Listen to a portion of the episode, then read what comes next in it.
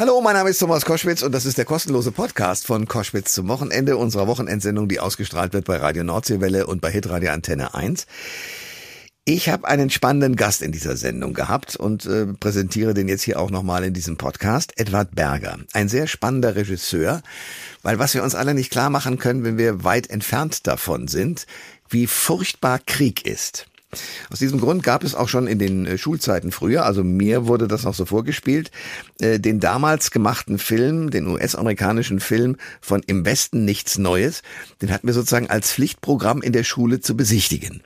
Dann gab es eine Reihe von Neuverfilmungen dieses äh, schweren Themas von Erich Maria Remarque über den Ersten Weltkrieg die waren nicht so erfolgreich. Und jetzt hat sich Edward Berger nochmal dran getraut, im Jahr 2022 eine Neuverfilmung vorzunehmen, natürlich auch mit einem anderen Blickwinkel. Das Original aus 1930 hat natürlich die amerikanische Sicht des Ganzen äh, auf dem Schirm. Hier geht es mehr um die deutsche Sicht.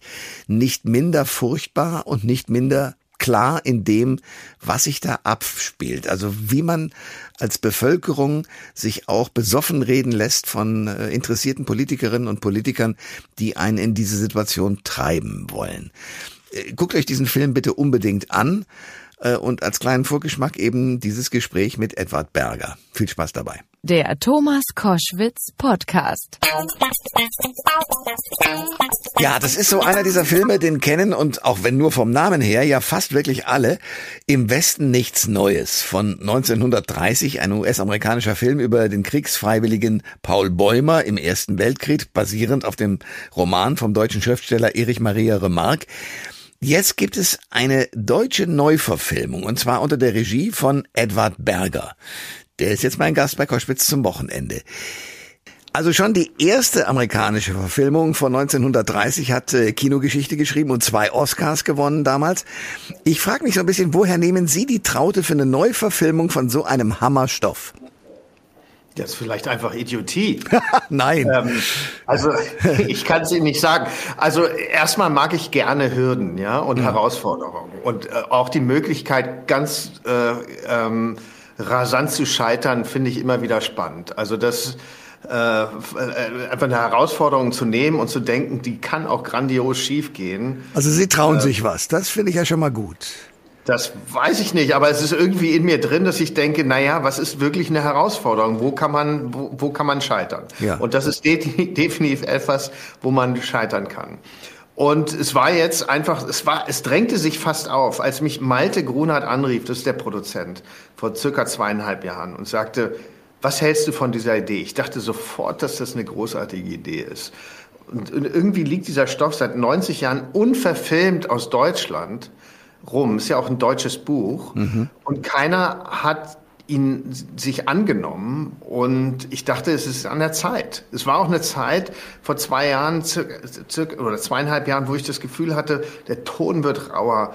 Brexit, Trump, äh, äh, Orban, äh, in der U-Bahn äh, merkt man plötzlich so eine so nationalistischen Gefühle, wo ich dachte, es ist wieder an der Zeit, so einen Film zu machen und gerade aus unserem Land. Ja und und vor allen Dingen ist jetzt eine längere Antwort, ja, aber vor allen Dingen ähm, haben Sie ähm, diesen Film, Sie haben es angesprochen, der wurde in Amerika gemacht. Und meistens werden solche Filme in Amerika oder England gemacht. Und die haben ein deutlich anderes Gefühl. Und zwar ein Gefühl des Siegers, des, auch des Stolzes. Ja, sie wurden ja angegriffen oder hm. Amerika wurde in den Krieg hineingezogen. Der Mythos des, der Befreiung oder die Befreiung des Faschismus prägt dieses Land. Ja, also diese, diese Geschichte davon. Und die Menschen sind stolz drauf, auch zu Recht ja, dass, sie, dass sie sich irgendwie gewehrt haben gegen ein Unrechtsregime. Und, ähm, und diesen Stolz, den kann es in Deutschland nicht geben. Äh, und von daher können wir nur eine Geschichte erzählen, wo es um Trauer und Schuld und Gram und Scham geht. Äh, denn das haben wir in die Welt getragen. Und diese, dieses Gefühl hat mich schon mein ganzes Leben begleitet. Und die Möglichkeit zu haben, das in einen Film zu gießen oder dieses Gefühl in einem, einen Film prägen zu lassen, hat mir, hat mich einfach gefordert sozusagen. Ich wollte das erzählen. Der Film handelt äh, vom Gymnasiasten Paul Bäumer, der mit Schulfreunden 1917 begeistert in den Krieg zieht und dann die Kriegsgräuel an der französischen Westfront erlebt.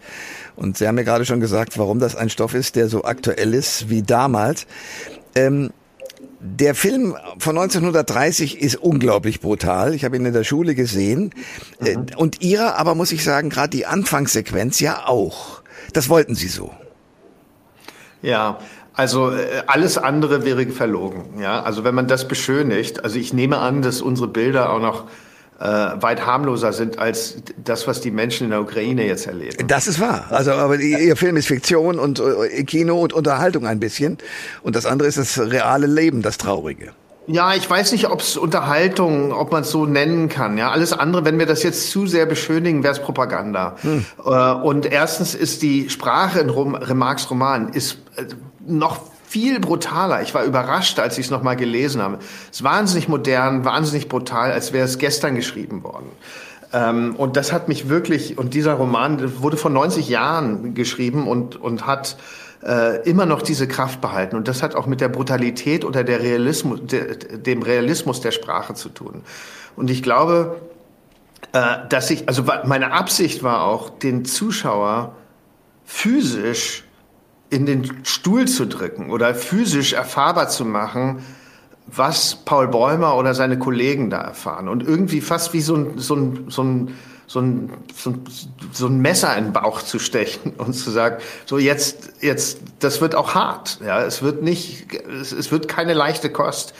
Äh, und das, das war mir wichtig. Und das ist, er hat sich aber ehrlicherweise eigentlich aus der Sprache von Remarques Roman ergeben.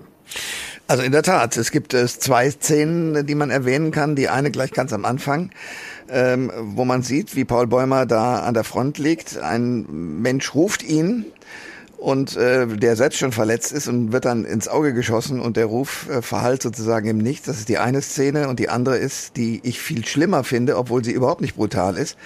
Nämlich bei der Übergabe der Uniform sieht man, dass dieser Uniform vorher jemand anders getragen hat, weil das Namensschild noch drin hängt. Und das wird dann rausgerissen und ähm, es wird so getan, als wäre es einem anderen Soldaten zu eng gewesen.